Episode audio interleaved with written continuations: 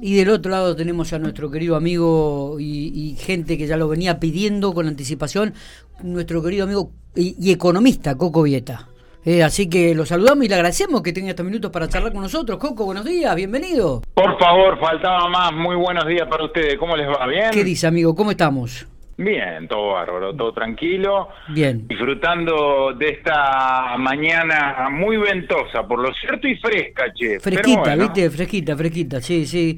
Atípico el clima, viste, por ahí hace calor, por ahí llueve, ahora está fresco, ya no sabes qué, qué, qué, cómo abrigarte.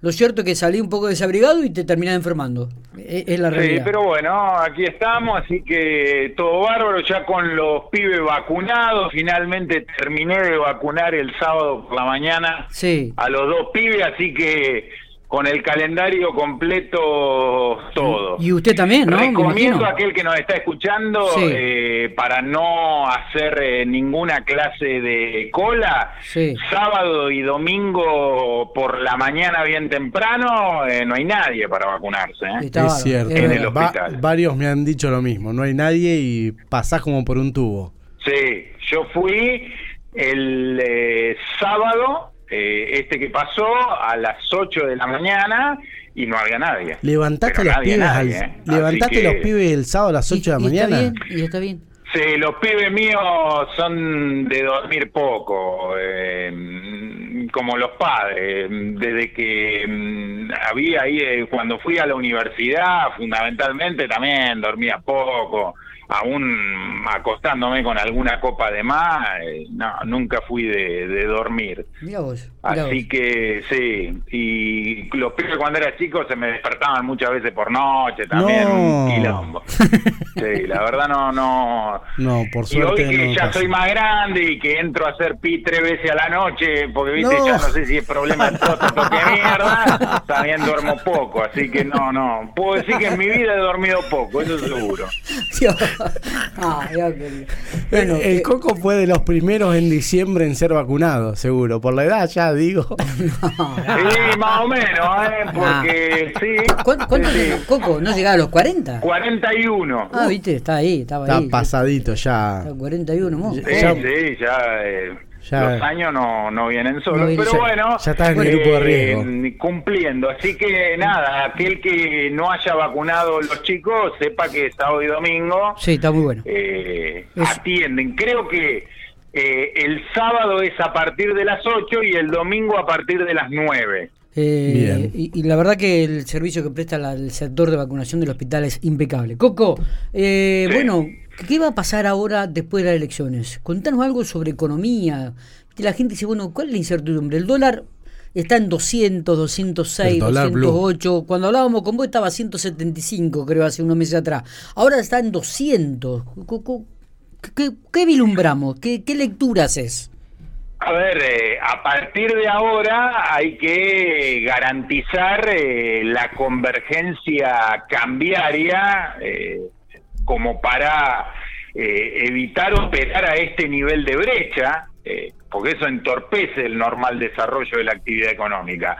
Hay mucha expectativa devaluatoria que como no se puede transmitir al tipo de cambio oficial porque el acceso está bloqueado, se transmite a través de la brecha. Lo que pasa es que cuando se separa mucho los tipos de cambio paralelo del oficial, se entorpece el normal desarrollo de las transacciones, con lo cual es de esperar que eh, el gobierno acelere el ritmo de devaluación como para achicar la brecha, eh, porque tiene la reserva picada y porque el acuerdo con el Fondo Monetario Internacional se lo va a exigir.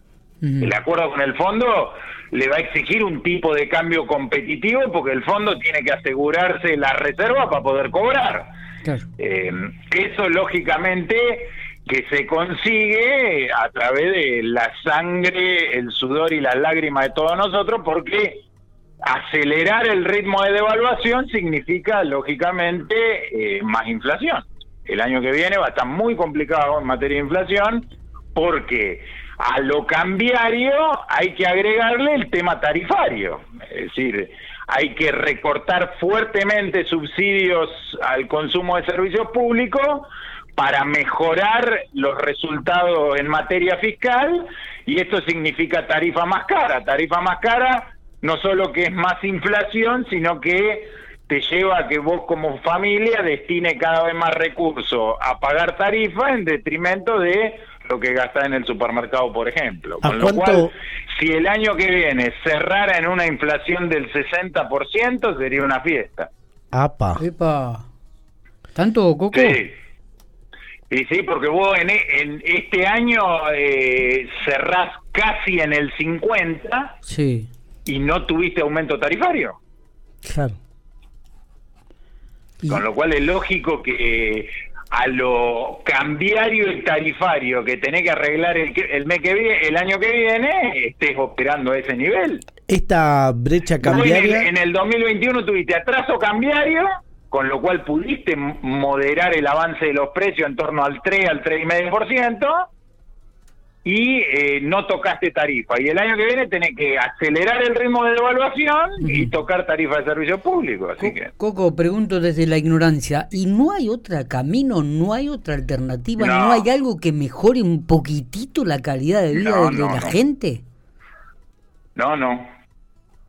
Nos queda nada más que hacer los deberes, lo que nunca hicimos, eh, porque hasta acá llegamos comiéndonos el superávit fiscal eh, que dejó el primer kirchnerismo, los fondos de jubilaciones y pensiones, las reservas eh, internacionales, la, la emisión eh, descontrolada, la deuda por parte de la administración anterior, con lo cual no hay de dónde sacar. Ahora queda hacer los deberes. Y es bravo. El ajuste es siempre bravo. Sí, sí, sí, evidentemente. Por eso sería recomendable eh, a la clase política en general legitimarlo al ajuste.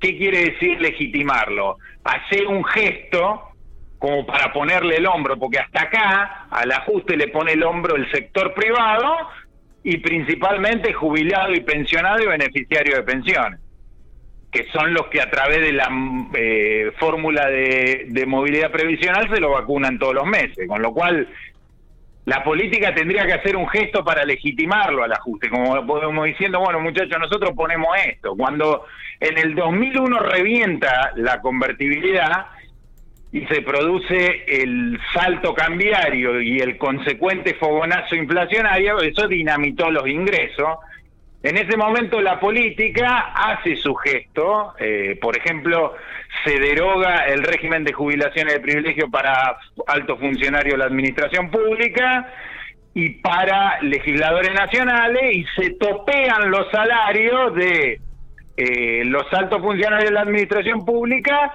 y las dietas de los legisladores nacionales. Bueno, es un momento como ese, con lo cual estaría bueno que la política haga su gesto. Yo no me canso de repetirlo, vos acá en la provincia de La Pampa tenés diputados provinciales que cobran 500 lucas por mes y acá en Pico tenés concejales que cobran 300 lucas por mes. En un escenario de pauperización de ingresos y un nivel de inflación de la putísima madre. Entonces, va a haber que hacer algún gesto de ese tipo para legitimar este ajuste que va a durar años y años años y años va a durar, porque nosotros tenemos que eh, no solo llegar al equilibrio presupuestario, sino generar el ahorro fiscal suficiente como para pagar los compromisos de deuda. Nosotros en el 2025 tenemos que empezar a pagar la deuda de los bonos reestructurados por Guzmán el año pasado. Y a partir del 2026, en un acuerdo de facilidades extendidas, hay que pagar, empezar a pagar los 44.800 millones con el Fondo Monetario. Entonces eso requiere eh, un ajuste eh, sobre la base del sacrificio de todos nosotros. Así que estaría bueno que la política ponga algo porque si no va a ser imposible e inevitable terminar en la situación que terminamos en el 2001 con escrache a toda la clase política. Tarde o temprano vamos a terminar volviendo a eso. Porque eh, aún eh, eh, el triunfo del espectro opositor no le llena el ojo, y esto lo digo con dolor desde el espectro opositor, no le llena el ojo tampoco al electorado en general. Vos fíjate que eh, acá en Pico, por ejemplo, eh, Junto por el Cambio saca más de 20.000 votos y en los festejos había 100 personas. Porque la gente está caliente con los políticos en general. Y es lógico, porque el ajuste lo hacen eh, nada más que el sector privado. Que, que la verdad que eh, hacemos un silencio y nos miramos acá con los muchachos en, en el estudio de la radio, ¿viste? Porque es, es, es muy duro lo, lo, que decís y también es muy real, Coco. Evidentemente, eh, la, la situación actual no es buena. La, la, no es buena. El, vecino, y no la hay gente. buenas noticias para dar. Y es, y aquel es, que es, crea o aquel que diga claro. que en un futuro eh, al corto y al mediano plazo Claro. hay buena noticia para dar, miente. Miente. La buena noticia puede venir por el lado de que el rebote eh, de la actividad económica genere empleo y que alguien pueda conseguir laburo. Pero es un laburo en el contexto de un acelerado nivel de inflación, un laburo con un ingreso por debajo de la línea de pobreza. Coco, ¿qué se Es espera decir, para...? Esta es una buena noticia, pero que vos me digas que eh, vamos eh, camino a la recuperación del salario, al crecimiento sí, del sí, consumo, sí. de- de- de- del subsuelo. Pero eso eh, no nos va a depositar de manera inmediata en niveles de calidad de vida que supimos ostentar. No, eso no vuelve más. La, la, la verdad que, que, que duele escuchar todo esto, ¿no? Porque, es decir, más allá de la realidad que planteas que es durísima, digo, bueno, viste que uno siempre tiene la esperanza de, de, la esperanza de que mañana, viste, uno mira con ojos y sin embargo vos me decís, no, no, muchacho, no va a ser fácil y te diría que el año que viene va a ser más duro que este, por lo que acabas de, de, de nombrar y los números y la inflación que va a tener el país, ¿no? Vamos a rondar casi el 60% de acuerdo a tu análisis. Coco. y a no generar falsa expectativa, porque en el 2023 hay elecciones y eh, el gobierno que espera por entrar continúa con el mismo ajuste. O por lo menos tiene, claro. que, tiene que continuarlo. Tiene que continuar. Por eso eh, eh, eh, la necesidad de que ahora el oficialismo y la, y la oposición sostengan el acuerdo con el fondo. Claro. Porque esto es lo que nos va a llevar a, a generar eh, gobernabilidad en los próximos años. Pero insisto, la política tiene que hacer su, su aporte y legitimar este ajuste. Y lo hace haciendo un gesto. Porque no, no, no, no le podés tirar toda la pelota al sector privado. Hagan un gesto, loco. Está. Insisto, no se puede, vos no podés tener diputados provinciales que cobren 500 lucas y concejales que cobren 300. Tenés que hacer un gesto, porque la gente se te va a parar de mano, si no. Sí, estamos. Y, y, y, y a nivel país y a nivel nacional. Este, Lo mismo a nivel nacional. Eh, digo, eh, eh, eh, eso va a tener que pasar porque si no se complica. Porque como el ajuste es largo en el tiempo, no es como, eh, a ver, vos cuando reventó la convertibilidad, eh, vos eh, la pasaste fulero en el año 2002, en el 2003 ya estabas creciendo, y ya en el 2004 arrancaste con los aumentos con decreto, la, la, economía volaba, eh, y ya en el 2005 te olvidaste de todo.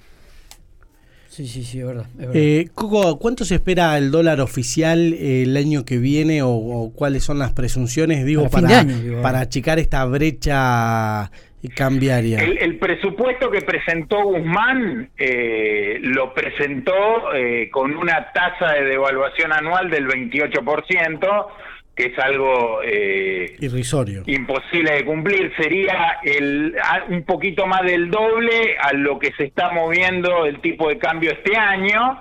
Eh, si vos mirás el relevamiento de expectativa de mercado del Banco Central, que recoge las proyecciones de las principales consultoras del país, te hablan hacia finales del año que viene de un dólar oficial eh, alrededor de 160 mangos. Eh, están hablando de una de- devaluación del 52 o 53%.